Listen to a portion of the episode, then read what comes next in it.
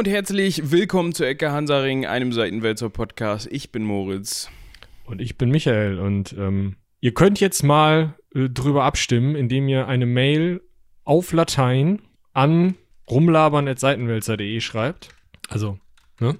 Ob wir euch zukünftig weiterhin so begrüßen sollen oder ob wir folgendes machen sollen. Äh, Salvete auditores. Ich glaube, res ist das Richtige. Äh, Moritz, deine Lateinkenntnisse müssen jetzt einspringen. Ist das die richtige Form? Error 404. Meine Schön. Lateinkenntnisse.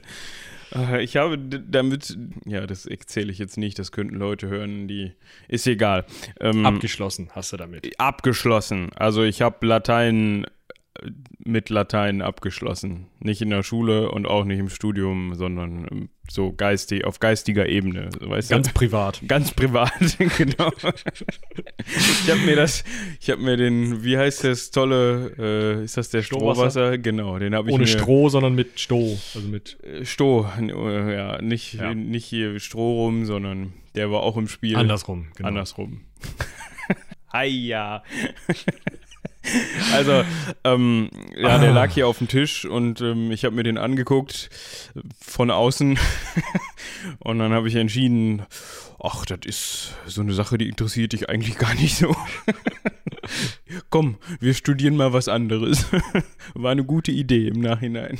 Ja, gut. Also ich, ich kenne halt ähm, äh, die Begrüßung Salvete Spectatores, deswegen habe ich das jetzt einfach mal auf Auditores umgemünzt. Wie gesagt, äh, Beschwerden, Wünsche, das weiterhin so zu machen und äh, ähnliche Dinge bitte auf Latein an rumlabern.seitenwälzer.de. Ich garantiere, falls ich eine Mail auf Latein bekomme, dass ich sie mit Hilfe von Pons übersetzen und die Übersetzung äh, vielleicht sogar zurückschicken werde. Kannst du auch einfach twittern. Ja, das könnte ich auch machen. Das ist auch gut. Obwohl, Irgendwie sowas. Also ich, ich, werde, ich werde sie Leuten zugänglich machen, damit die drüber lachen können, wie scheiße die Übersetzung ist. Das kommt aber darauf an, was da drin steht. Wenn dir da jetzt irgendeiner per Mail seine äh, innersten Geheimnisse preisgibt äh, oder irgendwelche, ähm, weiß nicht, Dann wäre ja schön blöd, das an eine Redaktions-E-Mail-Adresse zu schicken. ja, die Leute machen Sachen. Also, du kennst das doch. Ja, ist auch wieder richtig. Ihr könnt auch gerne äh, Kochrezepte oder so. Ja, Das können wir übrigens echt mal machen. Ich habe ja noch so ein, so ein, so ein Kochbuch, äh, Keltenkochen, so. Also ganze Weißt du- Kelten am Stück. Ja, genau. Kriegt man die auf dem Kelten. Markt heutzutage? Blanchieren. ähm, nee, äh, kochen wie die Kelten. Ähm, können wir mal eine Sonderfolge machen, so, ein- so, so ein Hör zu, Koch mit Podcast. Das könnte man mal machen, ja. Das wäre vielleicht ganz witzig. Es wird dann interessant mit Nebengeräuschen. Oder Robin darf das angeln oder so. Oder irgendwer. Robin darf das angeln, genau, das hatte ich jetzt auch gedacht. So, anderthalb Stunden lang. Schwenk links, schwenk rechts, schwenk links. Ah, Robin, du kannst mal hier auf den Topf, das blubbert gerade so schön. Das können wir noch mal mitnehmen, wo wir gerade dabei sind. Ich mach mal die Dunstabzugshaube an, stört nicht, ne? Ah, Schön. das hört sich genau richtig an. Ja.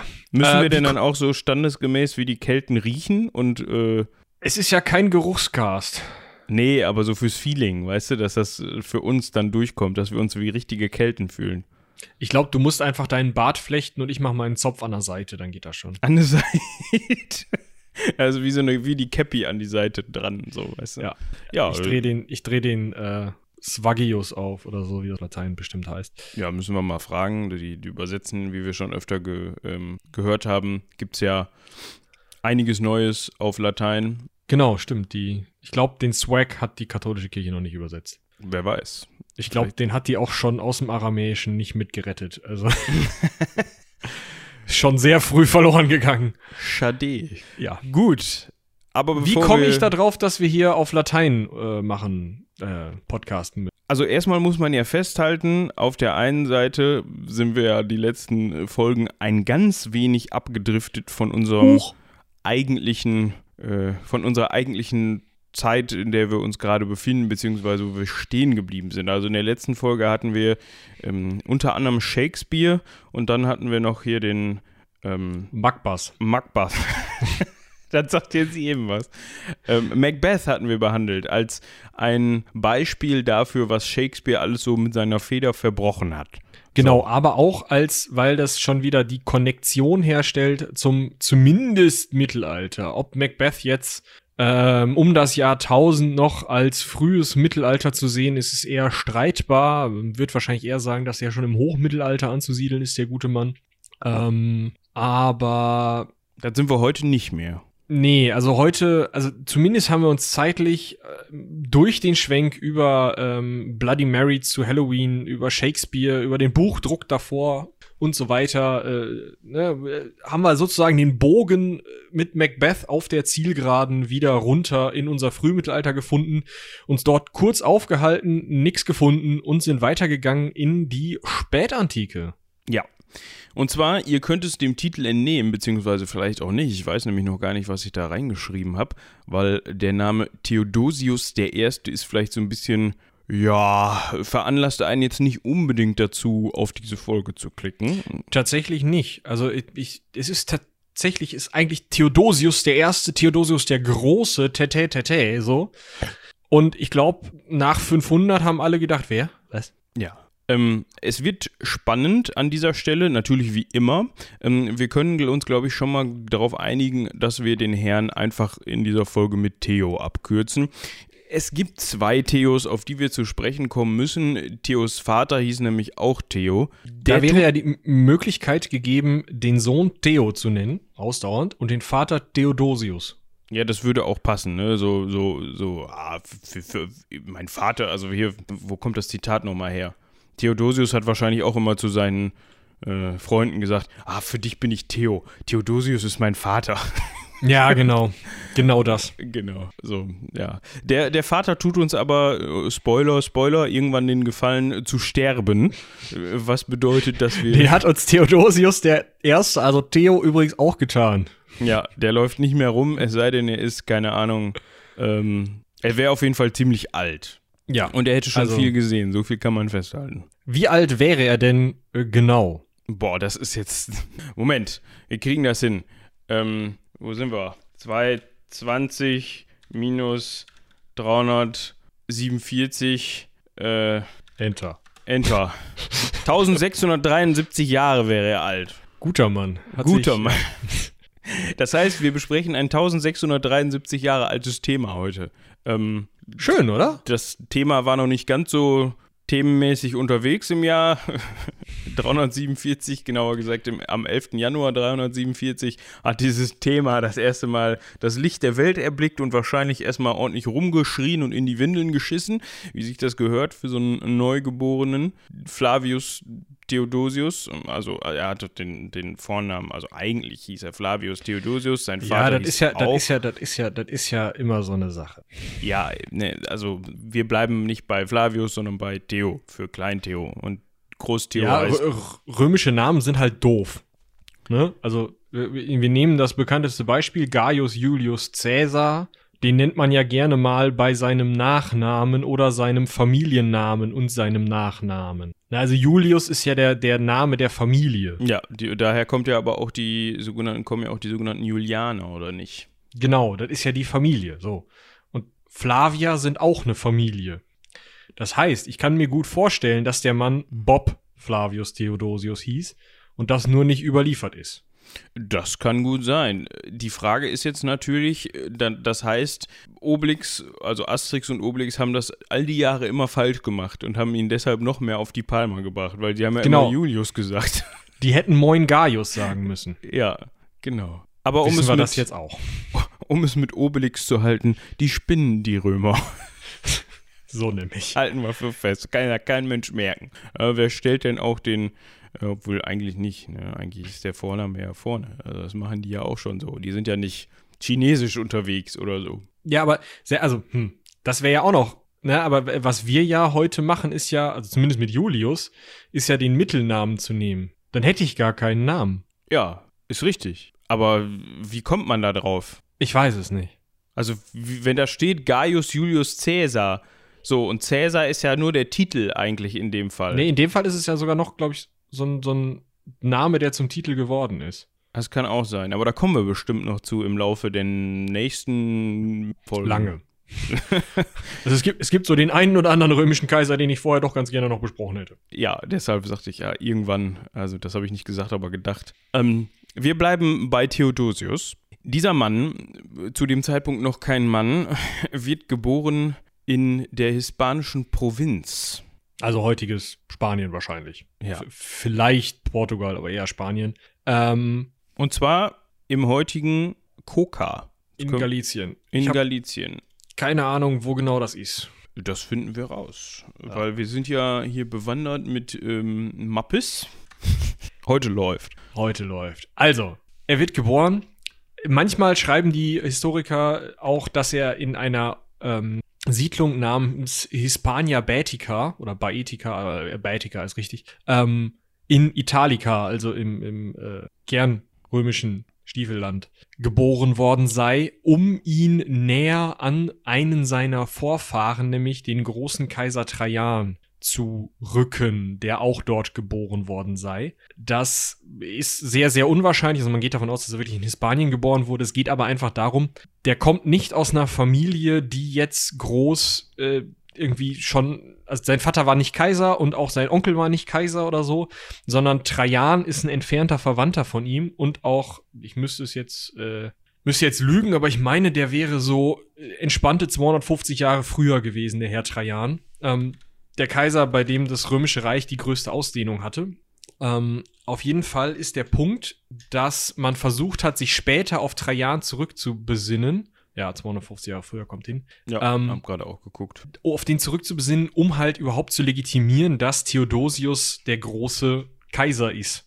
Weil wir sind hier immer noch in einer Zeit, das haben wir ja schon bei äh, Romulus Augustulus, auf den ihr euch jetzt mal wieder zurückbesinnen könnt, besprochen. Wir sind hier immer noch in einer Zeit, in der das römische Reich schon am Zerfallen dran ist, an dem an jeder Ecke der Busch brennt und äh, jeder Typ, der irgendwie so eine halbe Legion unter sich hat, sich aus Versehen mal zum Kaiser ausrufen lassen kann. Das ist 100 Jahre früher, im dritten Jahrhundert, wir sind jetzt hier im vierten, ne, wäre 350 geboren über den Daumen, ähm, ist es noch viel schlimmer, aber auch da, äh, zu diesem Zeitpunkt ist es immer noch so, dass es immer wieder Tohu Wabohu in ähm, im alten Rom gibt und das einfach Ja, man muss auch dazu sagen, das ist auch einfach ein ambitioniertes Projekt, was die Jungs davor hatten. Ne? Also wenn man sich jetzt mal die Ausdehnung auch unter drei Jahren anguckt und was der dann so hinterlassen hat, dann kann man sich schon denken, "Hä, das wird kom könnte kompliziert werden, so auf Dauer. Ne? Das alles beieinander zu halten und auch alles funktionieren zu lassen und so weiter. Eben. Also das ist ja schon flächenmäßig einfach unfassbar groß und die können Beamte haben, wie sie wollen. Äh, wenn da an jeder Grenze irgendwer klopfen kommt, dann ähm, schade. Ja. Ich habe nachgeguckt, wo Coca liegt.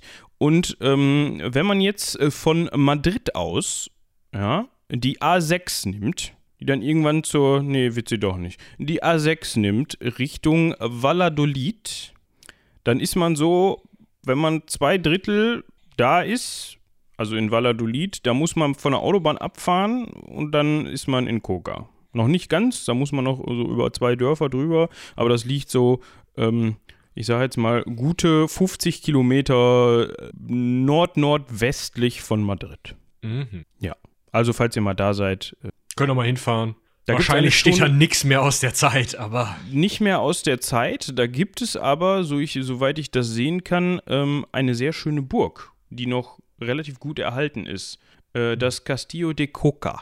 Aber ich weiß jetzt nicht, ähm, das sieht mir nicht nach römischer Baukunst aus, sondern eher nach ähm, äh, Mittelalter. Ja, vielleicht auch spätes Mittelalter. Ähm, ähm, gotische Architektur. So, also Theo ist auf jeden Fall geboren da in äh, Koka. Wie sein Vater übrigens auch. Der kommt auch von da, also Theodosius sozusagen der Ältere, ähm, der praktischerweise natürlich auch Flavius Theodosius hieß. Der kommt auch schon von da und ist ein Komes des ähm, römischen oder römisch, also hat das römische Amt des Komes inne. Da wird über ein paar Umwege später der Graf, wenn ich mich recht entsinne, draus, der Count sozusagen. Ähm, ist halt so ein militärischer Rang in dem Falle. Das ist so, ein, so eine Mischung aus Amt und Adel, äh, Amtsadel, teilweise ähm, vererblich, teilweise nicht. Ähm, das heißt aber erstmal nur, dass Theodosius, also der Alte, schon ein ziemlich ordentliches Heer dort in Spanien unter sich hatte und dieses Heer im Sinne Roms eingesetzt hat, dem römischen Kaiser untertan war und tatsächlich auch von dem noch rumkommandiert wurde, Feldzüge zu machen. Dieses Heer bestand allerdings nicht, wie ihr euch das äh, jetzt schon häufig anhören musstet, bestand nicht aus massenhaft Legionären, wenn ihr jetzt Barbaren guckt oder so und da die ganze Zeit nur seht, alles Legionäre, zu dem Zeitpunkt schon gar nicht mehr. Es ist nicht mal mehr so, dass die in Anführungsstrichen bösen germanischen Hilfstruppen da irgendwie mit rumlungern, sondern es ist so, dass zu dem Zeitpunkt schon auch große Teile des Heeres aus so Föderaten bestehen. Mhm. In dem Teil wahrscheinlich dann Spanier. Mhm, die ja romanisiert sind. Also das kann sein, dass da irgendwie auch schon Leute hingezogen sind, die eben ähm, ja jetzt als Föderaten le äh, leben oder auch einfach angeworbene Söldner und so weiter und so weiter. Ähm, also da das ist einfach nicht mehr dieses römische Heer, wie man es sich zu einer Zeit von drei Jahren vielleicht noch vorstellen kann. Ja, also das die sind jetzt nicht rumgelaufen mit, mit Pilum und ähm, also vielleicht auch mal, aber wahrscheinlich auch nicht mehr mit dieser äh, standardmäßigen Ausrüstung, die jeder äh, Legionär zu haben hat. Ja, gewisse genau. Truppenteile noch, aber immer weniger. Ja. Einfach, das, das nimmt immer mehr ab. Das heißt, je weiter wir uns jetzt ähm, in der Zeit zurückbewegen Richtung Rom, äh, je Helmbusch. Ne? Also, je helmbuschiger wird es. Genau. Aber was wir auf jeden Fall wissen ist, bei diesem Heer, was wohl auch relativ schlagkräftig war, ähm, hat Theo seinen Vater Theodosius begleitet, spätestens als er ungefähr 20 Jahre alt war, 368. Und Theos Vater war dafür zuständig, auf den britischen Inseln mal für Ruhe zu sorgen, weil die römischen Garnisonen auf dem Hadrianswall, also das, was Schottland von äh, der britischen, äh, dem römisch-britischen Bereich abtrennte, rebelliert hatten und die Pikten aus Schottland eben nach Süden durchgelassen hatten gesagt haben, nö, wenn ihr uns nicht angreift, da ist Gegend, könnt ihr hingehen. Gleichzeitig die Skoten, also von noch ein bisschen weiter nördlich, äh, wahrscheinlich mit dem Bötchen, äh, im Westen der Insel landeten und im Südosten noch Sachsen landeten. Das heißt, diese, die, die Inselbriten oder die römischen Briten wurden halt von allen Seiten angegriffen, wahrscheinlich sogar koordiniert angegriffen, ähm, haben an vielen Stellen römische Truppen bestochen, um dann eben plündern gehen zu können, während die Römer mit dem Hintern, äh, mit dem Finger im Hintern gedreht haben in ihren Forts. Und in dem Fall kam dann eben Theo an, äh, Theodosius, also Papa an, und räumte da mal so ein bisschen durch. Warum ging das überhaupt, dass jetzt so viele äh, so koordinierte Angriffe stattfanden und man die mit überhaupt mit den römischen Truppen reden konnte, um sie dann zu bestechen? Das lag daran, dass ein Valentinus nach Britannien verbannt worden war und sich dann wahrscheinlich mit diesen Stämmen mal zusammengesetzt hat und gesagt hat, den hauen wir jetzt mal richtig auf den Sack hier und dann halt vermittelt hat. Ja, der Theo, also der Theo der Ältere, war nichtsdestotrotz ein Mann von Ehre hat dann, ähm, nachdem er da aufgeräumt hat, trotzdem viele der Deserteure, will ich sie jetzt mal an der Stelle nennen, also viele der Leute, die zu den, zu den angreifenden Stämmen übergewechselt sind, äh, ja, begnadigt. Sich zumindest von denen hatten bezahlen lassen. Ne? Einfach diese Nichtstun war in dem Fall ja auch schon. Ja, genau. Inwieweit dann der ähm, Akt des Desertierens vorangeschritten war, war wahrscheinlich hier und da unterschiedlich. Jedenfalls hat er sich gedacht, Mensch, wenn ich hier jetzt alles kaputt gekloppt habe, dann muss ich das ja auch irgendwie wieder befestigen können. Hm, meine Männer will ich eigentlich nicht dafür hier lassen. Ich könnte jetzt ja mal einfach die Leute begnadigen, die vorher übergelaufen sind und dann die wieder einsetzen. Ob das jetzt so die allerklügste Idee ist, weiß man nicht. Es scheint aber soweit funktioniert zu haben, dass es keine größeren Probleme gab. Nein, es ist, war sogar so, dass dadurch diese Rebellion fürs Erste zerschlagen war und Theodosius, also der Vater, im Triumph, nicht im Triumphzug, das ist was anderes, aber als Sieger nach Rom zurückgekehrt ist und dort zum Magister Equitum, also zum einem der höchsten militärischen Berater des aktuellen Kaisers ernannt wurde.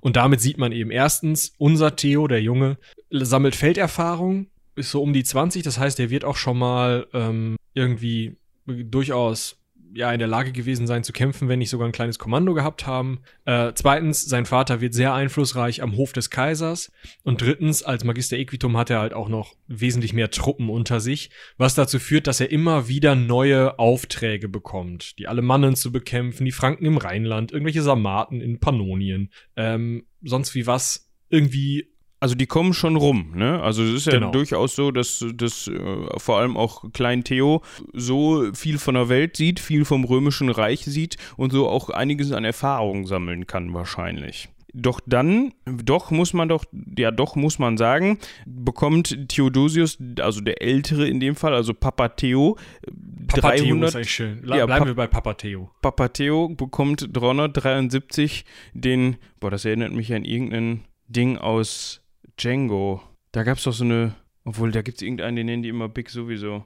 Ist, ist auch egal. Ähm, vielleicht vertue ich mich auch. Aber äh, schreibt's äh, nicht in die Kommentare, weil die haben wir nicht. Doch haben wir auf seitenwälzer.de, aber könnt uns auch eine Mail schreiben, wenn ihr wisst, woran ich mich äh, erinnert fühle. Lest meine Gedanken durch den Podcast. Also, ähm, Papa Theo wird nach Afrika geschickt. Dort gibt es nämlich eine Revolte äh, durchgeführt. Ähm, jetzt muss ich an der Stelle mal ganz doof fragen. Der Mann heißt Firmus oder ist das ein Fachbegriff für etwas, was äh, Der Mann heißt so. Okay, ja, das ist man, ist man, es kann aber, kann ja auch sein, dass es da irgendeine Gruppe gibt, die sich Firmus nennt, keine Ahnung. Also der Mann heißt Firmus, der diese Revolte in Afrika durchführt und die soll Papa Theo eben niederschlagen. Das Problem dabei ist, um diese Revolte niederzuschlagen, musste er eben auch gegen die örtlich herrschende Korruption vorgehen. Die Loyalität zum Römischen Reich und generell zu der Obrigkeit war wohl so hm, semi. Ja, der hatte einfach mal ordentlich mal durchgelüftet. Und Ja. das findet natürlich so ein verstockter Beamtenapparat, wo sich alle in die eigene Tasche wirtschaften, einfach nicht so witzig. Ja, ähm, es kommt dann dazu, dass er äh, auch in seiner Funktion äh, als Magister Equitus dort, wie Michi gerade schon sagte, mehrere Jahre bis 375, also mehrere in dem Fall zwei, versucht mehrere. für, Ord ja, für Ordnung zu sorgen. Schafft es aber nicht, sich durchzusetzen und wird dann von seinen Feinden, also wahrscheinlich dann auch von diesem, ja, einfach sehr äh, verstrickten Am Am Beamtenapparat, wie Michi eben schon sagte, äh, gestürzt bzw. verraten und 376 in Karthago angeblich, ja, möglicherweise äh, steht hier teilweise äh, angeblich wegen Hochverrat angeklagt und hingerichtet. Ähm, das ist aber auch wieder so eine Quellengeschichte, also je Genau. nachdem, wen man fragt. Aber das brauchen wir eigentlich nicht mehr erwähnen. Höchstens für die Hörer, die jetzt hier und da mal neu dazukommen. Umso weiter wir, hier und da gibt es Ausnahmen, aber umso mehr wir uns vom, von der Jetztzeit entfernen, umso schwieriger wird es natürlich auch, was die Quellen angeht. Ne? Also umso weniger wurde aufgeschrieben. Ähm, das ist teilweise auch noch so ein bisschen abhängig von der Kultur. Also im Römischen Reich wurde durchaus mehr aufgeschrieben als bei den Goten oder so. Ähm, aber auch hier so eine Intrige, um, nennen wir es mal Intrige, wenn es denn eine war, um so einen Magister Equitus ähm, ja, loszuwerden und einen Kopf kürzer zu machen, wird ja jetzt nicht im Detail dokumentiert. Genau, und oft ist es ja auch so, dass einfach irgendwelche Historiker oder Geschichtsschreiber, also Historiker damals waren nicht Leute, die sich mit der Vergangenheit beschäftigt haben, sondern Leute, die ihre Zeit oder, na gut, sie haben sich auch teilweise mit der Vergangenheit beschäftigt. Also es gab zumindest auch in der Spätantike dann Historiker, die das Leben des, keine Ahnung, Cäsar aufgeschrieben haben für spätere Generationen. Also so eine oft mit der heutigen, also mit ihrer zu dem Zeitpunkt zeitgenössischen Geschichte verbundene Erzählung, die halt nach hinten hin, also dahin, wo sie weniger wissen, natürlich immer blumiger wird, wo dann solche Sachen auch einfach immer mal anders ausgeschmückt werden. Wenn du jetzt sagst, ich möchte Theodosius, dem Großen, also dem, über den wir hier eigentlich reden, dem jungen Theo, ans Bein pinkeln, dann schreibe ich natürlich da rein, ja, der Vater war ja eigentlich ein verdienter Magister Equitus, aber da unten in Afrika, in Karthago, da hat er sich dann mit der gestandenen, funktionierenden, ähm, super, äh, äh, super, super ähm, äh, effizienten äh, Elite der Provinz Afrika angelegt und hat da ungerechte Entscheidungen getroffen und wurde dann schlussendlich äh, logischerweise wegen Hochverrat hingerichtet.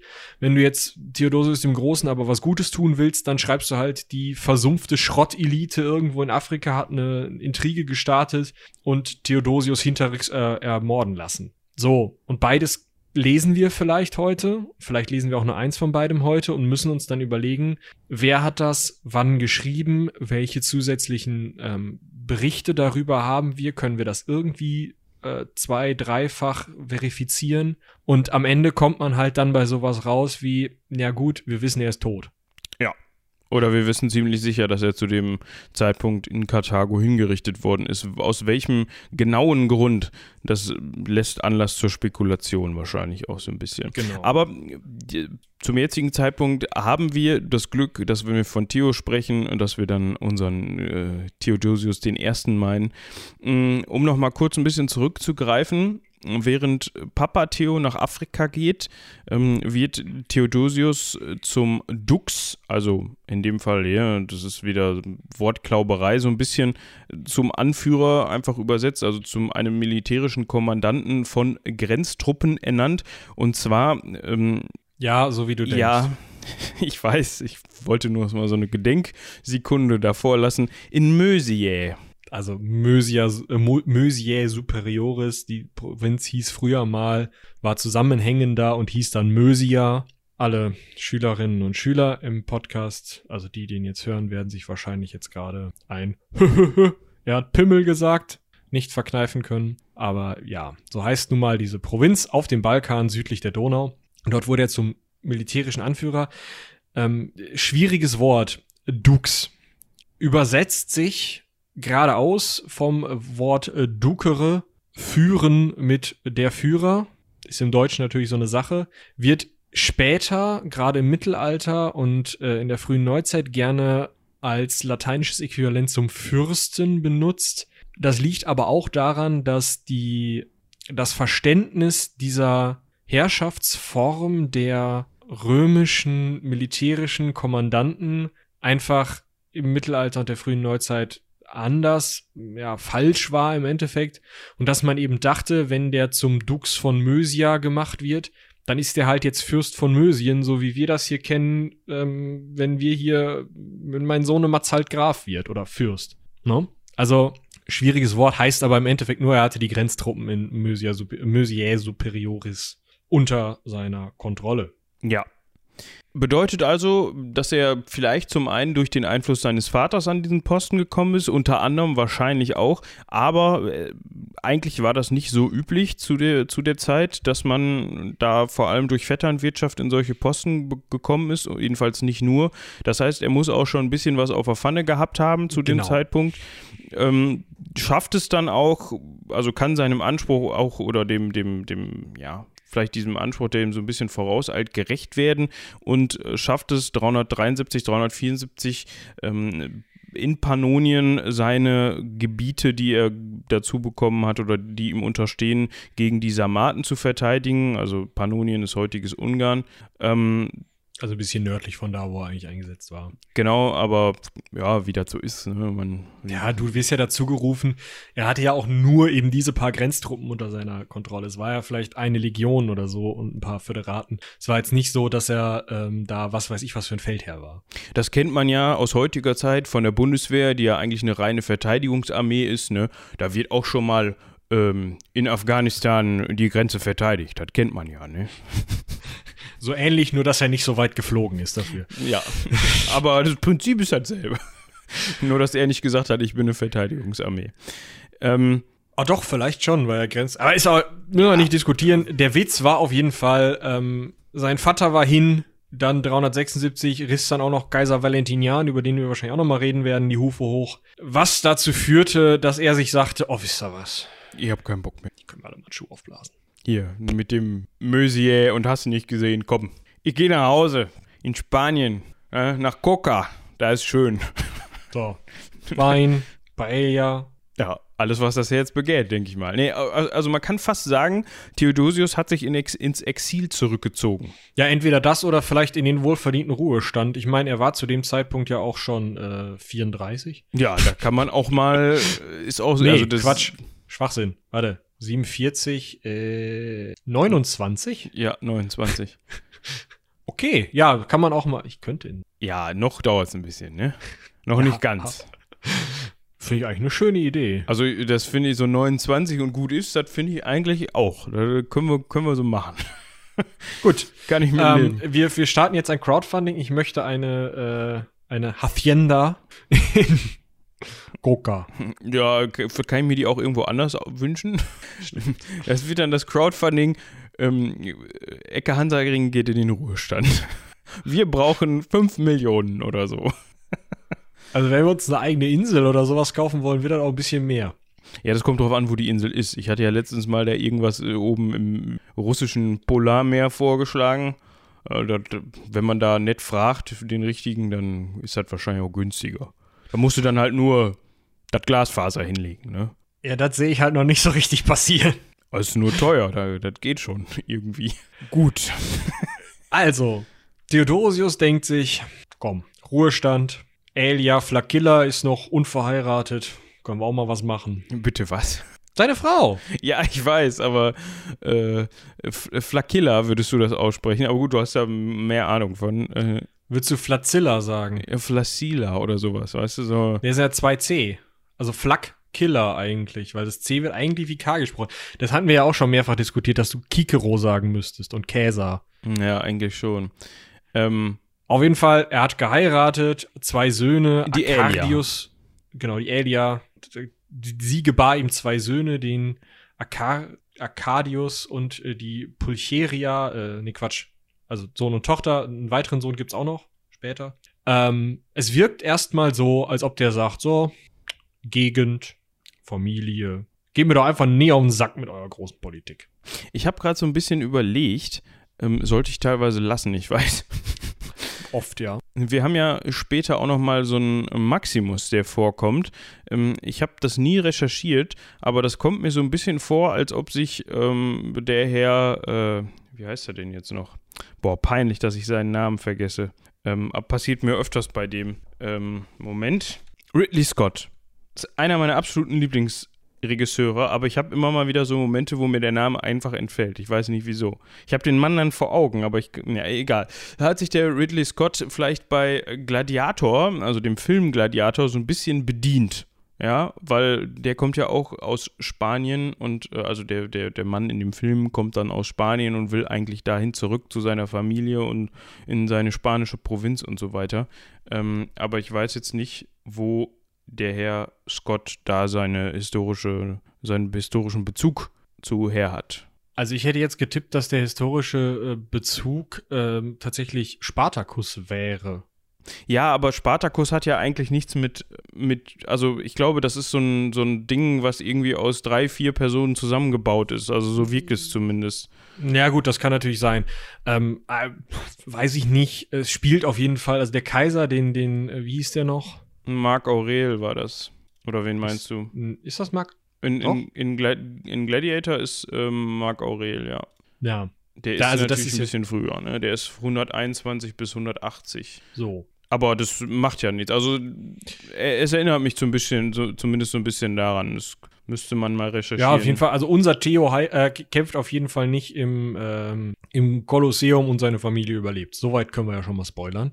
Es ist auf jeden Fall jetzt so, dass wir kurz die Situation im Reich einmal klar haben müssen, bevor wir sagen können, jetzt geht's weiter, jetzt kommt er außer, außer, außer Exil zurück. Und zwar ist Rom zu dem Zeitpunkt noch nicht in zwei Reichsteile Ostrom und Westrom geteilt, aber es ist auch nicht mehr ein Reich, das vollständig aus ähm, einer einzelnen Einheit unter einem einzelnen Kaiser Augustus Pater Patricus, äh, wie auch immer, ersten Untergleichen, Prinzeps oder wie auch immer man das nennen möchte, äh, ist. Sondern statt diesem Prinzeps oder Princeps, diesem einen einzelnen Kaiser, wie ihn Augustus etabliert hat, hatte Diokletian, über den wir auf jeden Fall auch reden müssen, weil er das gemacht hat, und das Reich in vier Teile geteilt. Und zwar in Gallien und Britannia als ein Teil, Italia, Hispania und Afrika, also die Gegend äh, um Karthago sozusagen, den italienischen Stiefel bis in die Schweiz und die spanische oder die iberische Halbinsel. In den Balkan mehr oder minder, also Pannonien und äh, Mösien, Thrakien, also vom Schwarzen Meer rüber bis Österreich und südlich bis Kreta und den gesamten Ostteil, also Kleinasien, äh, den Nahen Osten, Ägypten. Diese vier Teile hatte Diokletian das Reich geteilt und diese vier Teile wurden aufgeteilt unter vier Kaisern. Zwei älteren, den, äh, die beiden sogenannten Senior-Kaiser, den Augustus, also die beide Augustus genannt wurden und die sozusagen, es gab einen Junior Augustus und einen Senior Augustus. Der Senior Augustus war der, der die Befugnis sozusagen hatte, über das ganze Reich zu herrschen, war der Dienstältere von den beiden. Und jeder von denen konnte einen Junior Kaiser sozusagen zusätzlich zu sich noch bestimmen, einen Cäsar. Das heißt, wir haben ein Vier-Kaiser-System, so zumindest die Grundidee. Davon übrig geblieben ist zu Theodosius Zeiten auf jeden Fall. Das mit den Cäsaren, dass die mal ernannt werden und mal nicht, ist so eine Sache. Aber was auf jeden Fall übrig geblieben ist, ist dieses Junior Augustus, Senior Augustus System. Sodass in einem dieser vier Reichsteile mindestens ein Augustus saß, oder eigentlich immer in zwei von diesen vier Reichsteilen immer ein Augustus saß, der über zwei der Reichsteile irgendwie Kontrolle hatte und die ähm, die Kontrolle über den zweiten seiner beiden Reichsteile an jemanden abgegeben hat, den aber nicht mehr unbedingt Cäsar genannt hat oder auch vielleicht an mehrere Personen abgegeben hat oder wie auch immer, der konnte das ja regeln, wie er es lustig findet. Der Punkt ist, trotzdem ist das Ding immer noch das eine römische Reich. Das heißt, man hilft sich gegenseitig. Wenn der Junior Augustus zum Beispiel sagt, yo, keine Ahnung, die Perser kommen, dann kommen auch Truppen aus Gallien oder aus Britannien und werden darüber geschickt und helfen da auf jeden Fall. Ähm, Steuern werden hin und her geschickt. Der ganze Handel funktioniert immer noch. Es gibt nur ein römisches Bürgerrecht. Aber was wir auf jeden Fall festhalten müssen, ist, dass wenn wir vom, von dem einen Kaiser reden, dass das normalerweise nicht der eine Kaiser ist, sondern dass da immer mehrere Kaiser unterwegs sind. Und so auch jetzt. Ja, ganz genau. So, und ich musste mich mal ganz kurz hier orientieren. Ähm, Wir haben als letztes gehört, um nochmal so ein bisschen den Anschluss zu kriegen, Theo sitzt also mit seinem Arsch in der Sonne in Spanien, ja, lässt sich von seiner Frau, sorry jetzt dafür, aber damals war das noch so, den Wein reichen wahrscheinlich. Ähm, naja, wir sind in Rom, es gibt Sklaverei. Ich glaube, er liegt neben seiner Frau auf so einer, so einer Pritsche und dann gibt's Sklaverei und äh, die lassen sich beide den Wein da, Das ist, das ist, ob das jetzt besser ist, weiß ich nicht. Es ist genauso scheiße wie, da, ist egal, da wollen wir kein Fass aufmachen. Ähm, aber so wird's gewesen sein. Ähm, da gibt's doch so einen schönen Begriff für, für diese Pritsche. Ähm, äh, Sofa. Äh, Sofa, nee. ähm, nicht Chaiselong, sondern ja. Das war auch so was. Ja, so, weißt du, wenn das hinten noch so hoch geht, dass du dann nicht bequem darauf liegen kannst, sondern nur in so einer hochherrschaftlichen Haltung, die eigentlich unbequem ist. Ähm, ein, ich komme nicht mehr drauf, ist egal, vielleicht fällt es mir gleich noch ein. Mm, und jetzt stirbt 378, also der liegt da schon etwas länger, seit 376, zwei Jahre liegt er jetzt auf dieser auch Rücken stirbt im Osten der Augustus Valens, so würde ich ihn aussprechen. Genau, einer der beiden Kaiser, ein Sohn von Valentinian. Genau. Ähm, und zwar. Der sagt Öck, und zwar in der zweiten Reihe, dritte Reihe vielleicht auch getroffen von einem Pfeil, den ein Gote abgeschossen hat. Ja, warum schießt ein Gote ein Pfeil auf den ähm, Augustus des Ostens ab? Ja, ähm, das kommt, wenn man diese als Föderati anwirbt. Ja, also wir erinnern uns, das haben wir schon lang und breit durchgekaut, was ein Föderat ist. Und zwar jemand, der nicht direkt ähm, Angehöriger des Römischen Reiches ist, sondern irgendwie in den Grenzregionen mehr oder weniger lebt und dann ähm, als Puffer, als wehrhafter kriegerischer Puffer angeworben und bezahlt wird von Rom, um alles, was danach kommt, draußen zu halten. So könnte man das ganz grob umschreiben, würde ich sagen. So, und jetzt waren die Goten ja, das haben wir auch schon mal besprochen, vor den Hunnen nach Süden geflohen. Im Süden, da war das Römische Reich und da hat sich gedacht, nee, also also über der Grenze müsst ihr Goten auch nicht wirklich. Ja gut, okay, einen Meter über der Grenze könnt ihr, aber dann bleibt ihr da wohnen. Die Goten hatten sich darauf erst eingelassen, weil sie dachten, das Römische Reich würde ihnen gegen die Hunnen helfen. Dann haben sie aber gemerkt, scheiße, die Gegend hier wird ja andauernd von Hunden überfallen. Die Römer haben sowieso keine Truppen. Ja, dann gucken wir doch mal, wo es schönere Gegend gibt und sind also noch weiter nach Süden gezogen und haben sich dann äh, bei Adrianopel, dem heutigen Idirne, mit den Römern unter Valens angelegt und ähm, dabei ist halt Valens kaputt gegangen und zwei Drittel seiner Truppen sind äh, kaputt ja, gegangen. Kaputt gegangen. Und das war alles irgendwie undankbar und doof. Und Westkaiser Gratian, also der zu, de zu dem Zeitpunkt dann, also spätestens seit dem Tod von Valens Senior Augustus ähm, klingelt mal in Spanien durch, ob es nicht auf Verhandlungsbasis vielleicht mit, ähm, ja, weiß ich nicht, zusätzlichen Erfolgsausschüttungen und Aktienbeteiligung möglich wäre, den Theodosius nochmal aus dem Ruhestand zu locken. Und ja, der kann gar nicht ablehnen. Ne? Ja, im also. Endeffekt kann der gar nicht ablehnen. Im Endeffekt wird ihm gesagt, pass mal auf, Theodosius, du bist jetzt hier Magister Militum von Illyrien, äh, also ähm, ja, im Westbalkan, auch äh, südlich der Donau. Und ähm, ähm, sorgst da erstmal für Ruhe und prügelst dann mal die Goten aus Kleinasien raus, weil die Albia äh, Dom Dominica, Dominica wahrscheinlich, ähm, die Frau von dem Valens, die kriegt da zwar irgendwie hin mit Miliztruppen, also wirklich einfach aus der Bevölkerung auf, ausgehobene Truppen, wahrscheinlich, es war ja in Rom gute Tradition, altgediente Soldaten mit Land zu versorgen, solche Leute, ähm, mit denen irgendwie die, die Goten zurückzuhalten, aber das muss ja nicht ewig so gehen. Ähm, mach du da mal sauber. Und nachdem Theodosius dann es durchaus schafft, erstmal ein paar Sarmaten aus Pannonien zu prügeln, ähm, denkt sich Gratian vielleicht oder Theodosius in dem Moment, ja, machen wir den doch auch mal zum Augustus, dann kann ja da das Gotenproblem auch gleich lösen. Ja, ähm, worauf ich jetzt noch mal eben ganz kurz eingehen möchte, das hat ja irgendwie schon was von globalen äh, Ansätzen, ne? Also daran erkennt man auch mal wieder erstens, wie verdammt groß dieses römische Reich war zu dem Zeitpunkt ja. und ähm, auch irgendwie wie gut strukturiert. Ah, wenn man dann hingeht und sagt, okay, wir haben da ein Problem im Oströmischen Reich, unter anderem in Kleinasien, aber auch in Pannonien die Ecke, ja, man könnte jetzt irgendjemand örtliches nehmen, der da rumhängt und den benutzen. Man könnte aber, aber dann auch so einen kompetenten Manager. Ja, weißt du, nördlich von Madrid, ja, da fragen wir mal nach. Oh, der müsste dann erstmals mal ein halbes beziehungsweise dreiviertel Jahr wahrscheinlich von da, wo er ist, irgendwie zu Fuß, zu Fuß oder mit dem Gaul oder mit dem Schiff, wie auch immer, weiß man nicht, wie der jetzt da hingekommen ist.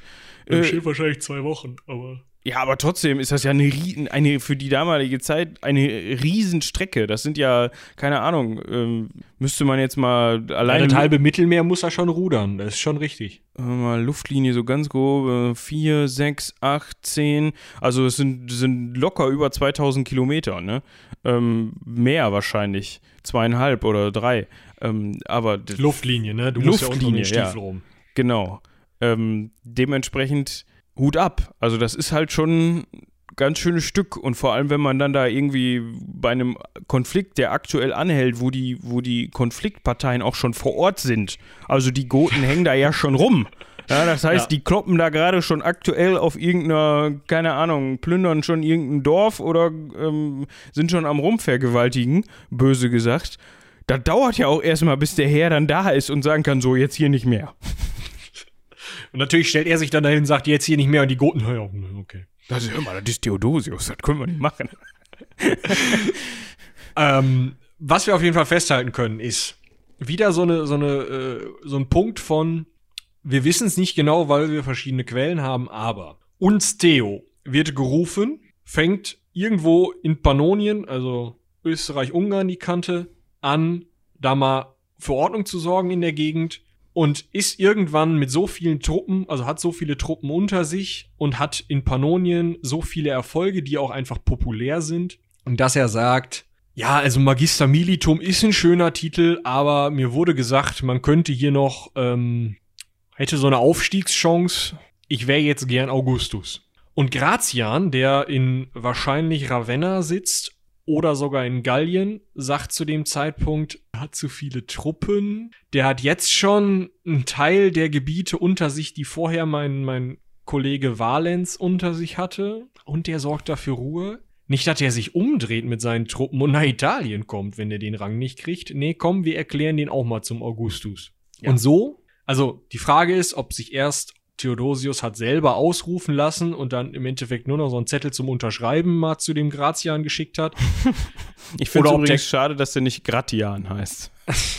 ja, Gratian ginge auch. Also, das ist auch wieder so eine Sache, dieses Z aus diesem T-I zu machen, also Zi, Gratian, weiß man auch nicht, ob das gemacht wurde. Ähm, auf jeden Fall kann es auch sein, dass der Gratian oder Gratian, wie auch immer, dass der halt gesagt hat, bevor der sich jetzt hier irgendwie selber zum Augustus ausruft, äh, tue ich noch mal so, als hätte ich Macht und sagt das selber.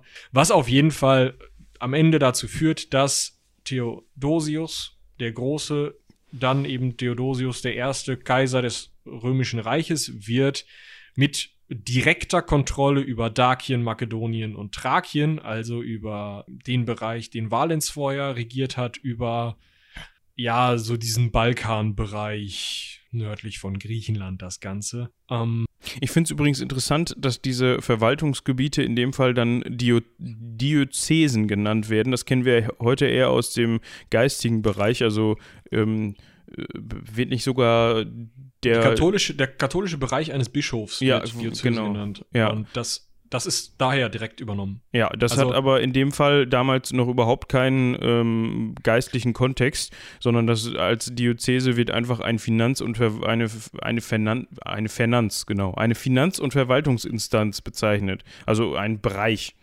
Genau, also der kirchliche Begriff kommt halt dann daher, das haben wir auch schon in früheren Folgen be, ähm, besprochen, dass dann äh, in der späten Spätantike und im frühen Frühmittelalter einfach immer mehr Verwaltung von der Kirche besetzt wurde, immer mehr ähm, Bischöfe und Priester äh, diese Verwaltungsaufgaben übernommen haben und dadurch dann einfach, ja, auch diese Verwaltungsinstanz einfach eingenommen haben. Und dann war es irgendwann so, dass so ziemlich jeder Bischof einfach auch, ähm, ja, eine Diözese unter sich hatte und dann hat man das halt umgedreht. Ja.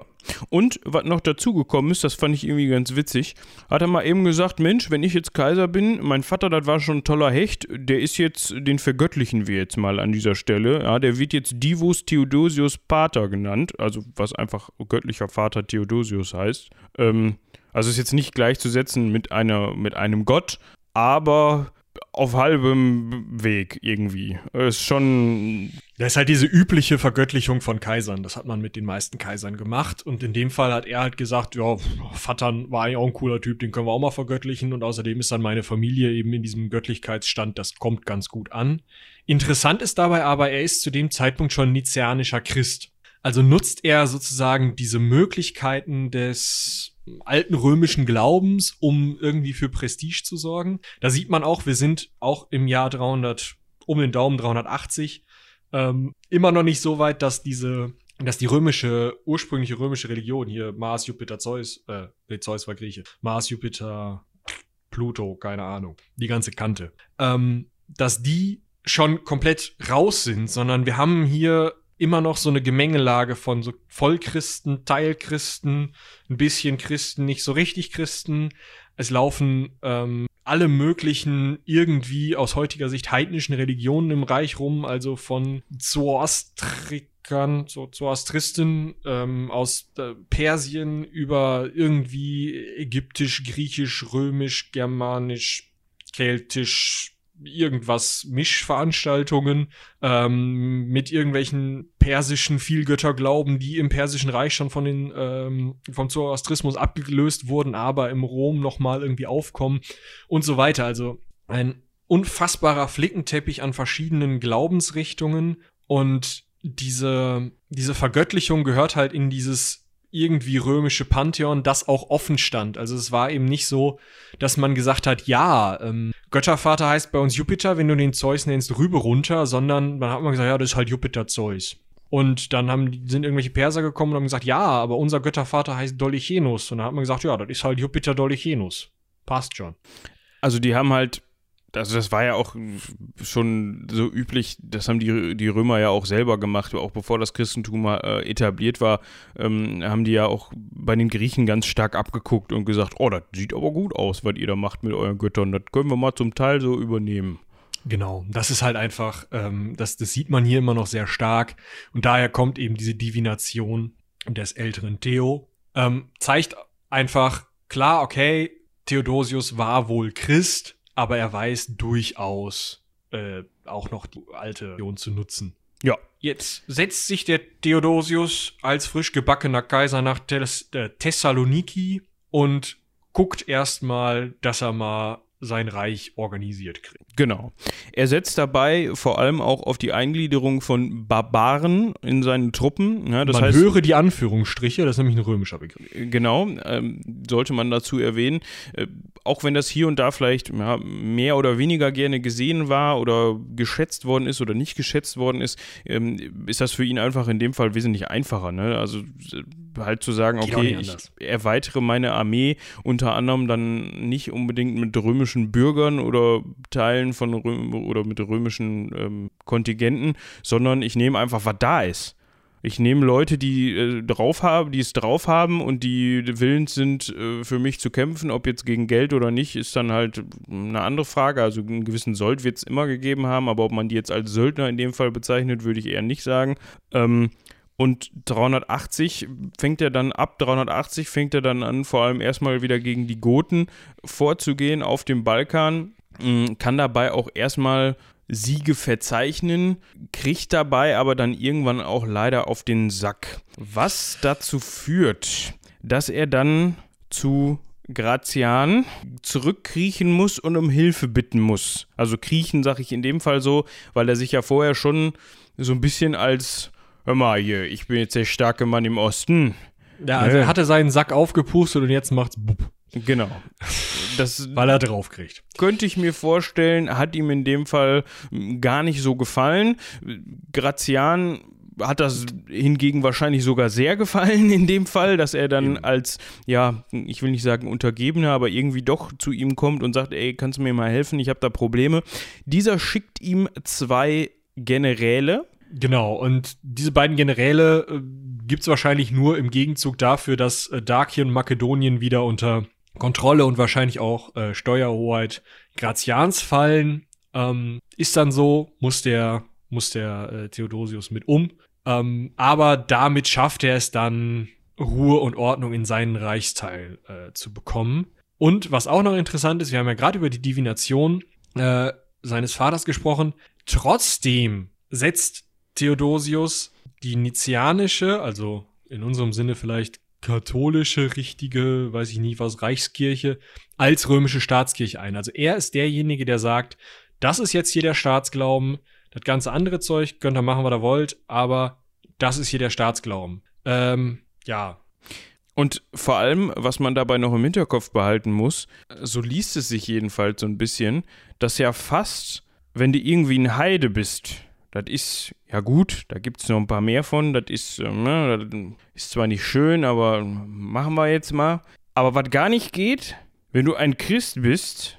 Aber der Falsche. Aber der Falsche, also einem, ander, also einem christlichen Glauben angehörst, der den, das Christentum anders interpretiert als eben in dem Fall dann äh, die katholische Staatskirche. Also diese Nizianer. Ja. Das ist halt genau das Problem, so ein bisschen. Da ähm, sieht man eben, die Divination seines Vaters war überhaupt kein Ding. Das kannst du machen, weil mein Gott, das sind halt irgendwelche Heiden, pff, egal.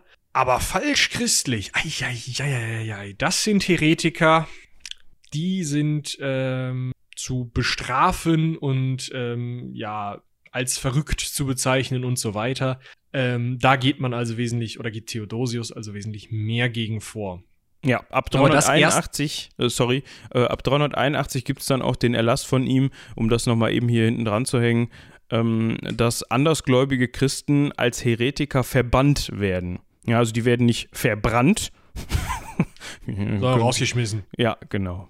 Wahrscheinlich in den anderen Reichsteil oder wie auch immer, aber was auf jeden Fall ähm, irgendwo, also klar ist, er möchte dieses nizianische Christentum stärken. Ja, definitiv. Mal beim Konzil von, Konzil von Nicea unter ähm, Konstantin dem Großen äh, festgelegt. Ähm, trotzdem ist er nach heutigem Verständnis oder nach heutigem, ja, sagen wir mal, katholischen Verständnis noch nicht so richtig Christ zu dem Zeitpunkt, weil erst im Herbst 380 wird er so krank, dass er sich dann mal taufen lässt. Kommt er dann auch mal zu. Ja, das, also. War wohl hat, nicht üblich, einfach. Ja, aber das hat wohl weniger damit zu tun, dass er also dass er dann dazu kommt, sondern mehr wahrscheinlich damit zu tun, dass er einfach so krank war, dass er Angst hatte, die Hufe hochzureißen und sich dann gedacht hat, ja Mensch, dann ähm, mhm, ist vielleicht besser getauft, ne? Genau. Äh, dann äh, innenpolitisch geht es halt dann im Endeffekt weiter, ähm, dass er versucht, gegen abweichende Religionen im Staat vorzugehen, gegen sowohl in Anführungsstrichen Heiden als auch gegen unterschiedliche christliche Religionen. Ähm, das ist nicht so ungewöhnlich, dass irgendein so Kaiser gegen verschiedene Religionen, die ihm gerade nicht in den Kram passen, vorgeht. Auch es ist immer unterschiedlich stark, äh, wie da jeweils vorgegangen wird. Was ich aber ganz interessant finde, ist halt diese Ambivalenz, die man da mal wieder sieht von dieser Divination zu diesem äh, klaren Hochhalten des, des ähm, venezianischen Christentums. Wiederum dazu, dass er sich dann später mit, mit diversen Bischöfen anlegt. Ähm, da sieht man also, es hat was von, oder mit Machtpolitik auch einfach ganz klar zu tun, solange es mir machtmäßig hilft, dass die Kirche auf meiner Seite ist. Ähm, sorge ich dafür, sobald mir das nicht mehr hilft. Ja. Alles in allem geht der ja, Kampf, die Kampagne gegen die Goten unter anderem auf dem Balkan recht äh, schleppend voran. Das liegt unter anderem halt auch an seiner Krankheit. Insgesamt ist er fast zwei Jahre im Feld, bevor er dann ähm, wieder nach Konstantinopel zurückkehrt oder zurückkehren kann. Ähm, und da gelingt ihm etwas, was von manchen als der Anfang vom Ende des Römischen Reiches be bezeichnet wird. Also so, könnte man jetzt denken, hä? Was? Was hat er denn gemacht?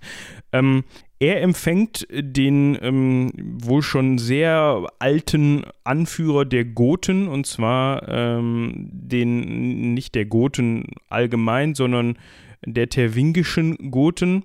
Ähm, dieser Mann also nennt sich. Unterteils. Genau, also eine Abspaltung oder eine, eine, nicht Abspaltung, das klingt Eine Gruppe unter den Goten auf jeden ja. Fall. Wie nannte sich der Typ jetzt? Atanarich äh, heißt der.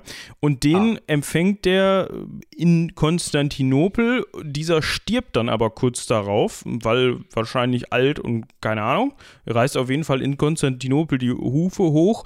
Und während die Verhandlungen zwischen den beiden Parteien vorher recht stockend verliefen, so wie der Krieg vorher auch, macht Theodosius dann eine Sache. Und zwar lässt er den recht pompös bestatten. Ähm, und dieses Staatsbegriff Begräbnis, was er dem halt gibt, sorgt dafür, dass die anderen Goten denken, oh, Typen hier. Und dann kann man sich einigen. Das Problem ist, man einigt sich nicht sozusagen unter dem Eindruck der unfassbar starken römischen Armee, die nur sagt, du, ey, komm, wir könnten euch jetzt platt machen, aber wir würden ganz gerne eigentlich erstmal woanders kämpfen. Pass mal auf, ihr setzt euch da jetzt hin und haltet mal für 20 Jahre die Klappe und dann kommen wir wieder und hauen, hauen euch richtig auf die Fresse, okay? Das ist so das, die übliche Verhandlungstaktik der Römer. So verhandeln die. Und danach werden diese Leute, denen gesagt wurde, komm, setz dich da mal in eine Ecke und nerv nicht, die werden als äh, Dedikti, ja, als Dedikti, als sozusagen, ja, als Unterworfene behandelt die werden also äh, mit einem Vertrag gebunden, wo gesagt wird, ihr wohnt jetzt da, wenn ihr aufmuckt, dann gibt's Haue, äh, wir bekommen so und so viel Geld, ihr verteidigt die Provinz und wir bekommen so und so viel Geld. Das hat man mit den Goten nicht hinbekommen, sondern wie gesagt, der Krieg war schleppend, es war ein Hin- und Hergehen und man hat nur mit diesem, diesem Gunstbeweis, diesem Geschenk sozusagen, es überhaupt geschafft, die Goten dazu zu bewegen, vernünftig zu verhandeln und dann hat man die eben als Föderaten dorthin gesetzt. Und zwar mitten auf den Balkan, zwischen Ost- und Westrom, genau an diese Stelle, wo sie einfach, ja, sozusagen ein Stachel im Kern des Reiches waren. Was natürlich erstmal aktuell zu dem Zeitpunkt Ruhe auf dem Balkan bedeutet, die Hunnen werden abgehalten. Ähm, man hat auf einmal, also Theodosius hat auf einmal auf dem Balkan wieder eine ordentliche Truppenstärke, mit der er wieder was anfangen äh, kann. Und eigentlich im in dem Moment realpolitisch für Theodosius ist das der Way to go. Ja, er die kann anderen nicht anders fast. Eben, die anderen Möglichkeiten wären gewesen, die verhandeln sich zu Tode, irgendwann haben die Goten keinen Bock mehr und räumen einmal in Konstantinopel rum. Oder ähm, man fängt irgendwie an äh, zu sagen, nee, wir verhandeln nicht mehr, wir kämpfen jetzt und dann diesen Kampf äh, wieder aufzunehmen, wäre wahrscheinlich auch eher schwierig geworden. Ja, vor allem, weil die Goten auch einfach so stark sind zu dem Zeitpunkt. Also genau. ist jetzt nicht so, dass das irgendwie so eine, so eine dahergelaufene Gruppe von Barbaren ist, die man mal eben wieder, ach komm, hier mit so einer halben Legion hinter die Donau zurückdrängen kann. Das, der Zug ist abgefahren.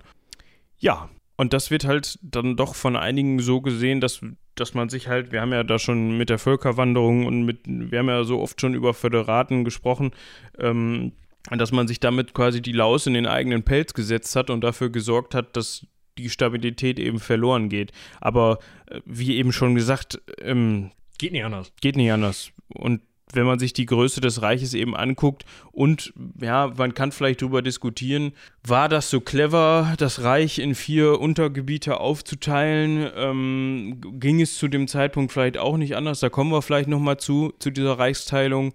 Ähm, wo lag jetzt das genaue Problem? Es ist wahrscheinlich ein, wie immer ein Zusammenspiel von ganz vielen kleinen Komponenten, ähm, die dann auch irgendwann ähm, dazu geführt haben, dass ja so ein, so ein System auch dann mal kollabiert. Ja.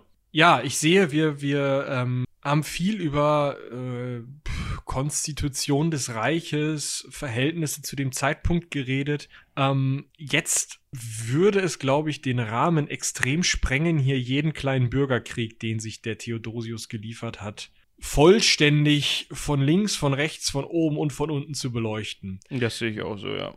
Was auf jeden Fall passiert, ist, dass der Gratian äh, sich immer mehr den alanischen, seinen alanischen Föderati zuwendet, sich immer mehr mit denen umgibt, woraufhin das auch noch vorhandene römische Heer, ja, irgendwann sauer wird, sich einen eigenen, ähm, ja, Augustus ausruft, also über Cäsaren wird gar nicht mehr geredet, sondern die machen ihn gleich zum Augustus, der äh, im Westen, also in äh, Afrika und ähm, äh, Gallien, Britannien regiert, machen ihren, ihren Mann gleich dazu. Ähm, Gratian kommt bei der ganzen Veranstaltung weg. Theodosius kann nichts dagegen tun, muss sich also mit dem neuen Augustus, einem äh, Magnus Maximus, arrangieren. Äh, der wiederum muss sich arrangieren mit Gratians Halbbruder, der noch über Italien und Afrika herrscht. Das heißt, da haben wir so eine Dreiteilung irgendwie. Theodosius geht auch hin und nennt, er nennt seinen Sohn zum Co-Augustus. Das heißt, da haben wir auch wieder zwei Augusti, also insgesamt vier jetzt im Reich.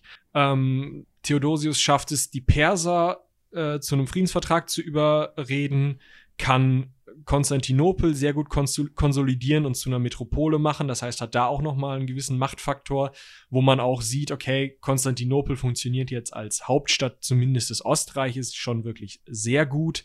Ähm, und dann geht es irgendwann los, dass innerhalb dieser westlichen Augusti, während der Osten sehr konsolidiert unter Theodosius ist und unter diesen beiden westlichen Augusti, die sich prügeln und Theodosius Schwager, Valentinian II., der gleichzeitig Halbbruder von äh, Gratian war, ähm, es schafft, diesen ähm, Magnus Maximus, diesen ausgerufenen Soldatenkaiser dort ähm, zu besiegen. Und das Ganze aber nur mit Theodosius Hilfe, weil äh, Valentinian II. zuvor zu Theodosius fliehen musste. Das heißt, Theodosius hat Valentinian mit Truppen ausgestattet um im Westen für Ruhe zu sorgen und ist da auch selber teilweise mitgegangen. Geht dann aber nicht hin, was er hätte tun können zu dem Zeitpunkt. Er hatte den Westkaiser, dem er gerade sozusagen wieder auf den Thron geholfen hatte, ja im Sack. Er hätte jetzt an der Stelle sagen können, ich bin hier der komplette Kaiser von alles. Hat er nicht gemacht, sondern nimmt einen seiner Generäle, gibt den dem Valentinianern die Hand und sagt, mach du, viel Spaß, regier du mal, in deinem Westteil, da habe ich nichts mehr mit zu tun. Und das ja, weiß ich nicht, das ist halt noch nicht so dieser Punkt, wo man ihn dann den Großen nennen würde oder den letzten Kaiser des gesamtrömischen Reiches, sondern es ist nur so ein, so ein Foreshadowing des Ganzen. Denn nach einem zweiten Bürgerkrieg, in dem dann ähm, Valentinian in seinen Gemächern erhängt gefunden wird, man weiß nicht wie, man weiß nicht warum, und dieser Abrogast, der General, der Valentinian zur Seite gestellt wird, ähm, einen eigenen Kaiser ausruft und den zum, zum ähm, ja, sozusagen zum Kaiser von seinen Gnaden macht, den Theodosius dann wiederum wegräumt und dann eben, ja, nochmal im Westen eingreifen muss, um einen Kaiser ähm, zu entmachten und vielleicht jemand anderen auf den Thron zu sitzen. Äh, in, nach diesem zweiten Bürgerkrieg erst kommt es dazu, dass Theodosius sagt, so wisst ihr was, Leute. Ich habe zwei Söhne, der eine ist hier Arcadius, der ist hier sowieso schon mein Co-Augustus, der bleibt mein Co-Augustus, mein ähm, zweiter ähm, Sohnemann. Sohnemann wird Augustus des Westens später, aber erstmal, ihr habt keinen Bock mehr, dass die hier irgendwie rumeiern, wie sie wollen. Ich das war übrigens mich jetzt Honorius. Hier. Bitte? Das war übrigens Honorius. Ah, der zweite Sohn. Ja, guck mal, über Honorius haben wir auch schon geredet. Aber ich setze mich jetzt hier als Großkaiser von alles ein. Das hat sowieso damals besser funktioniert. Ja. Ähm, Nochmal eben, um auf Valentinian zurückzukommen, also Valentinian II., der dann ja in seinen Gemächern da erhängt gefunden worden ist. Ähm, also man geht tatsächlich heutzutage davon aus, ähm, dass der wirklich Suizid begangen hat, einfach auch aus dem Grund, weil er von ähm, Theo abhängig war. Also der hat ihm halt diesen Aborgast, also diesen General, der ursprünglich mal von Gratian ihm zur Hilfe geschickt worden ist, inzwischen wohl ja, ein, ein Vertrauter oder ein, ein, Offizier, dem Theodosius auf jeden Fall vertraut hat, ähm, hat er eben da eingesetzt, wahrscheinlich aus dem Grund, um Valentinian auf die Finger zu gucken und den zu kontrollieren. Ja, und Valentinian II. wusste das in, zu dem Zeitpunkt, beziehungsweise war wahrscheinlich so gut es geht von dem abhängig, von Theodosius abhängig. Und ähm, wie gesagt, man geht davon aus, dass dann nicht, dass der nicht den Epstein gemacht hat, sondern dass der halt ähm, schon ähm, wirklich Selbstmord begangen hat. Ähm, was? Und ähm, ja, genau. Ähm, ja, also wir haben auf jeden Fall ziemlich viele Wirren und Irren und Irren und Wirren am Ende äh, führt es dann dazu, dass es zu einer großen Schlacht gegen diesen Eugenius, den Arbogast eingesetzten Kaiser kommt, der an die dann von christlichen Geschichtsschreibern natürlich tierisch überhöht wird, also Entscheidungsschlacht zwischen Christentum und den bösen heidnischen Römern und hin und her. Ähm, am Ende heißt es auf jeden Fall, Theodosius bekommt die Alleinherrschaft. Aber auch da könnte man noch mal eben ganz kurz ähm, etwas mit zwei, drei Sätzen drauf eingehen, wenn sich der ein oder andere jetzt gerade gedacht hat, what? Warum kämpft jetzt äh, Abogast gegen ähm, Theodosius, wenn das eben nicht ganz klar geworden ist. Die Position des Kaisers war in dem Fall eben vakant, nachdem Valentinian II. Ja, gestorben ist oder gestorben worden ist. Ähm, und Abogast hat Theodosius gebeten, Mensch, willst du nicht mal hier jetzt einen einsetzen? Und der hat gesagt, ach du, das hat eigentlich gerade nicht so Bewandtnis. Ähm, und dann ist der Abogast halt selber hingegangen und äh, hat einen Herren eingesetzt. Ähm, das war der Eugenius, ja, ne? Das war Eugenius. Genau. Ähm, der war, brachte aber alle möglichen anderen Probleme mit sich. Der war unter anderem bei diversen Bischöfen nicht anerkannt und äh, also die haben den nicht anerkannt als Augustus. Und ähm, ja, Theodosius, also dieser Eugenius war dann wohl untragbar für Theodosius. Ja, der hat sich, also das war jetzt kein, also er selber war bemüht, sich mit Theodosius zu verständigen, hat auch wohl mehrfach bei ihm nach Legitimation angefragt. Also es war jetzt nicht so, dass er gesagt hat, okay, ich bin jetzt hier der Gegenkaiser und wir machen jetzt Theodosius platt, sondern der war ganz froh, dass er überhaupt Kaiser war und so nach dem Motto, komm, es wäre supi, wenn wir uns einfach verstehen und dann ist der Drops gelutscht, aber Theodosius hat dann nach ähm, anfänglichem Zögern ähm, irgendwann gesagt, nee, komm, das äh, geht nicht. Wir machen den jetzt hier weg. Wir machen den Messer. Ja. Ähm, warum ich da jetzt so schnell durchgehuscht bin, ähm, zwar ist es so, dass Theodosius gerne mal für, oh, er war der letzte Alleinherrscher des Römischen Reiches, als Theodosius der Große bezeichnet wird. Das war er aber dann am Ende nach äh, Eugenius Tod für, lass mich lügen, zwei Jahre, wenn es hochkommt. Ein Jahr. Also nicht so wirklich.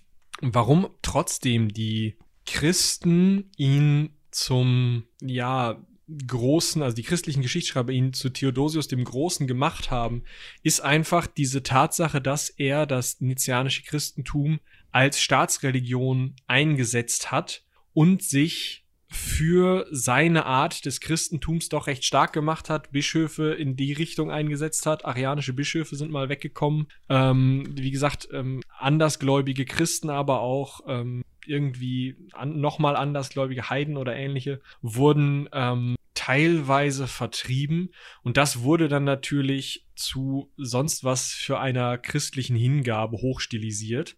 Und dadurch ist dieser Titel des Großen wahrscheinlich auch zu erklären. Das Ganze, diese weiße Weste, die dann gerne christliche ähm, Autoren ihm geben, kriegt aber ganz schön Risse, wenn man sich anschaut, dass zum einen die jüngere Forschung sagt, dass erst Justinian, über den wir ja auch schon gesprochen haben, wirklich endgültig heidnische Glaubensvorstellungen und besonders auch Heiden aus höheren Positionen seines Staates verbannen konnte, zum einen, und zum anderen, dass sich Theodosius gleich zweimal exkommuniziert sah, also von der Kommunion ausgeschlossen exkommuniziert.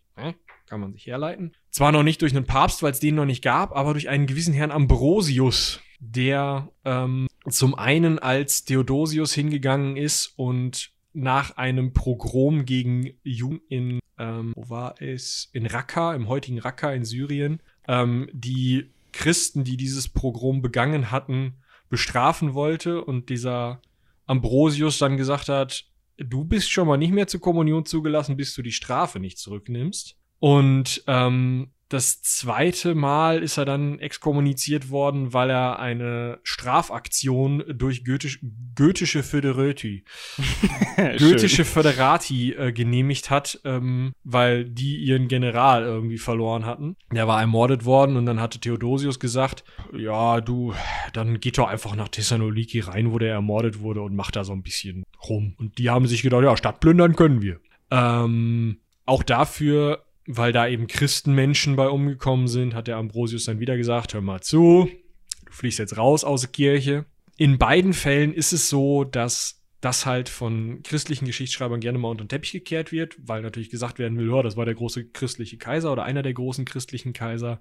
Ähm, aber man sieht da eben, dass Theodosius doch eher von Machtpolitik getrieben wurde. Ne? Also entweder einmal zu sagen, okay, ich kann nicht komplett jedes, jedes Verbrechen gegen Juden ungestraft lassen, die in meinem Reich nun mal leben. Da kann und will ich ja auch nichts dran ändern. Wie auch andere ähm, Glauben, die eben nicht nizianisch christlich sind, in meinem Reich leben und ich kann die auch nicht alle rausschmeißen. Das funktioniert einfach nicht. Ähm, ich muss also für Recht und Ordnung sorgen, einfach auch um in dieser Provinz Ruhe zu halten.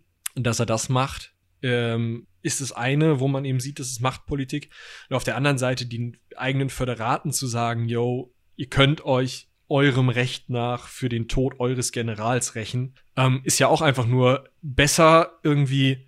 Vielleicht war das auch noch eine Fehlkommunikation, dass er eben das mit dem eurem Recht nach gesagt hat und die Föderaten gesagt haben, ja, dann plündern wir jetzt die Stadt, wo er eigentlich nur meinte, ja, sucht halt die drei Schuldigen und haut die um. Ähm, auch da ist es eben so, besser gehe ich hin und sage diesen Föderaten, Leute, okay, dann, dann macht halt irgendwas, was ihr als gerecht erachtet, statt dass die mir da einen Aufstand mitten im Reich starten. Ne? Da so muss man es halt irgendwie dann immer mal sehen. Ja, und man muss auch dazu sagen, ähm, dass Exkommunikation, äh, Exkommunizierung in dem Fall auch. Exkommunikation. Beides geht nicht. Nee, ich weiß nicht. Okay, dann bleiben, äh, egal. bleiben wir bei Exkommunikation, ist ja völlig wurscht. Ähm, auch für ihn jetzt vor allem in Amt und Würden nicht so den Einfluss hatten, wie zum Beispiel jetzt, ähm, wir erinnern uns, wen können wir als Beispiel rausnehmen, Heinrich den Achten in England. Ja, genau. Ne? Der Also konnte nicht einfach hingehen, Staatskirche gründen und alle glauben dran. Oder Nee, also, aber das war für ihn auch in dem Moment nicht so, nicht so tragisch. Also klar war das Ja. nicht gut, äh, exkommuniziert zu werden, aber das war jetzt auf keinen Fall mit einer, mit einer Exkommunikation im Mittelalter zu Nein, nein, nein vergleichen. Vom, vom Einfluss, also, also äh, der hat sich dann, also grob gesagt hat er dann wahrscheinlich gedacht, hm, ist ja doof. so, ja. Aber ich bin trotzdem Augustus, also ist mir Geh mir nicht egal. nicht auf den aber, Sack. genau.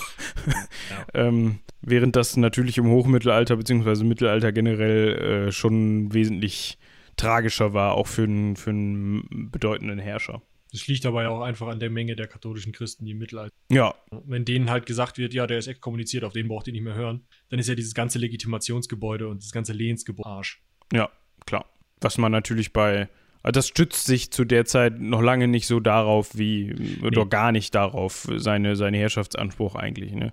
Oder ich Genau. weiß nicht, wie das ist, da, da ähm, bin ich überfragt an der Stelle, aber das hat wahrscheinlich überhaupt nichts mit von, von Gottes Gnaden zu tun oder so. Man kann es nicht wie ein heutiges Gottesgnadentum äh, sehen. Besonders im, im katholischen Zusammenhang einfach nicht. Also was man, ähm, vielleicht kann man das eher so sehen wie ein, also die, Gött äh, die kaiserliche Familie war schon den Göttern näher, aber eben den Göttern. Und ja, man sah sich auch als von Gott zum Kaiser auserwählt, aber der wichtige Punkt war, dass das Heer hinter diesen Leuten stand und dass sie das Geld hatten und auch die Verfügungsgewalt über die Steuermittel, um das Heer zu bezahlen. Und wenn jetzt nicht genug Steuern reinkamen, dann konnte man das Heer nicht bezahlen und dann war es relativ wahrscheinlich, dass irgendwer aus dem Heer heraus ähm, ja zum Augustus ausgerufen wird und dann dieser jemand entweder einen Kriegszug startet, um das Heer zu bezahlen oder irgendwie innerhalb ähm, Steuern eintreiben lässt. Also das ging halt viel mehr über diesen Geldzyklus als über ein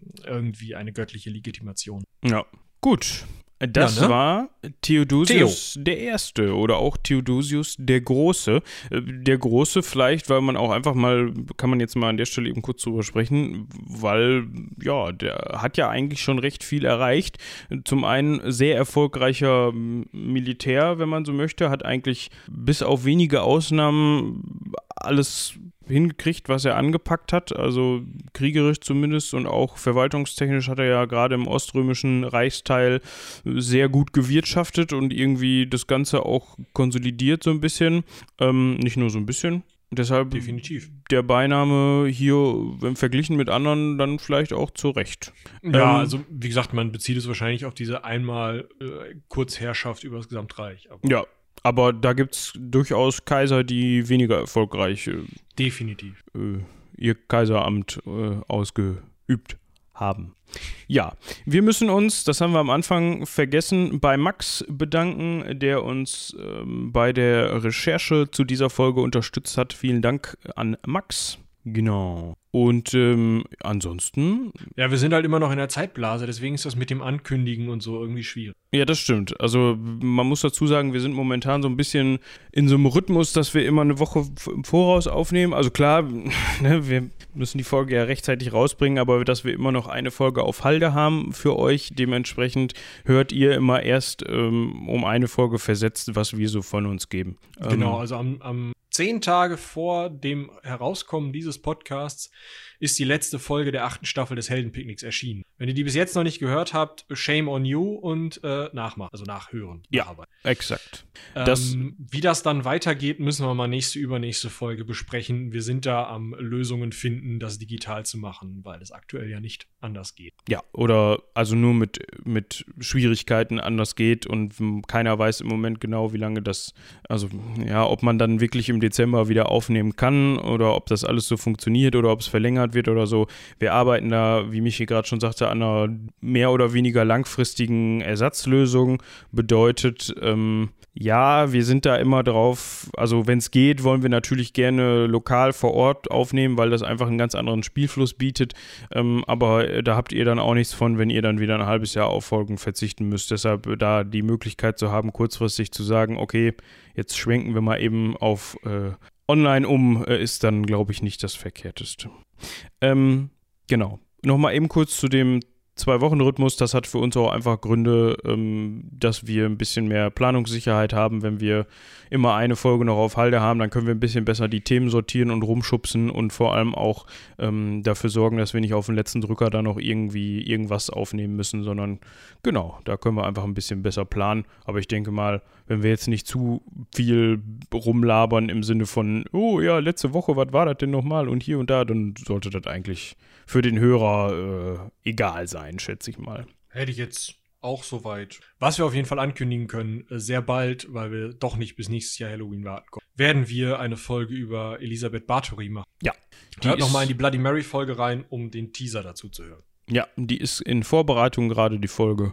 Und dann wird es die auch demnächst mal geben. Genau. Ähm, wozu ihr uns aber, da bin ich, würde ich mal gerne eine Meinung von unseren Zuhörern zu haben, wozu, uns ihr, wo, wozu ihr uns gerne mal eine Mail schreiben könnt, ähm, wie das so mit diesem Themen- bzw. Zeitenhopping ist. Also wir fanden das Stimmt. eigentlich immer ganz passend. So nehmen wir es zumindest wahr, wenn wir die Sachen aufnehmen, weil man dann halt nicht, keine Ahnung, fünf bis zehn Folgen am Stück irgendwie Spätantike bzw. Antike hat oder irgendwie Mittelalter, sondern dass man halt mal so ein bisschen lockerer, ein bisschen Themenauflockerung betreiben kann und sagen kann, okay, komm, jetzt haben wir wieder ein, zwei Folgen Shakespeare und lassen euch mal wieder mit den römischen Kaisern in Ruhe. Das war, glaube ich, in den, gerade im Sommer ähm, relativ geballt alles mit Völkerwanderung und hier Goten und da Vandalen und hier hast du nicht gesehen. Also da gerne genau, meine also Meinung. Wir haben ja schon zu den Kreuzzügen da äh, Feedback bekommen, dass man vielleicht nicht alle am Stück hätte aufnehmen sollen und wir haben noch nicht alle auf. Ähm, was euch da lieber ist, schreibt uns einfach, ob ihr so eine, so eine Reihe haben wollt, wo die Folgen vielleicht dann ein bisschen besser verknüpft sind, weil wir mehr von dem Wissen aus den letzten Folgen ähm, ja parat haben oder ob es euch besser passt, wenn wir hin und her hoppen. Meine ist natürlich, also das ist ein guter Punkt, ist für uns natürlich auch so eine Sache, ne? Wenn, wenn wir dann die jetzt uns vorbereiten auf diese Folge zum Beispiel, ähm, irgendwo schließt das ja alles so ein bisschen aneinander an. Ähm, aber wenn das dann vier oder fünf Wochen her ist, dass man irgendwie über gewisse Kaiser oder über gewisse Stämme oder so gesprochen hat in diversen Kontexten, dann, dann sitzt, herrscht da halt Leere. Ja, dann sitzt man da halt auch und denkt, ja, den Namen hast du schon mal gehört, aber was hat er jetzt nochmal genau gemacht? das ist halt einfach so. Ja. Ähm, das ist natürlich dann sowohl für uns als auch für euch wäre es einfacher, das am Stück durchzuballern, aber ob das dann unbedingt spannend bleibt, ist die andere Frage. Deshalb gerne mal dazu äh, Mail an rumlabern.seitenwälzer.de. Genau, oder, oder schreibt Twitter. uns natürlich bei Twitter. Ähm, ja, genau. Und falls ihr das in eurem Distributionsmedium eurer Wahl, also nicht Spotify, sondern bei alles andere, ähm, könnt, Ganz besonders bei iTunes, aber auch gerne in sowas wie der äh, hier Podcast Addict App oder ähnlichem. Bei äh, diesen Amazon Podcasts geht es, glaube ich, auch. Ich habe es noch nicht so richtig. Ach, da hängen wir jetzt ja auch rum, ne? Äh, dann lasst uns mal eine Bewertung da. Äh, Sterne, netter Text. Das freut uns sehr, trägt uns in die nächste Folge und sorgt für mehr Reichweite. Und mehr Reichweite ist immer. Ja, das ist richtig. Und mit diesen Worten, finde ich, ähm, können wir schön enden. Mehr Reichweite ist immer geil. Und damit äh, bedanken wir uns vielmals fürs Zuhören und ich würde sagen, haut rein. Bis zum nächsten Mal. Bis dahin. Tschüss.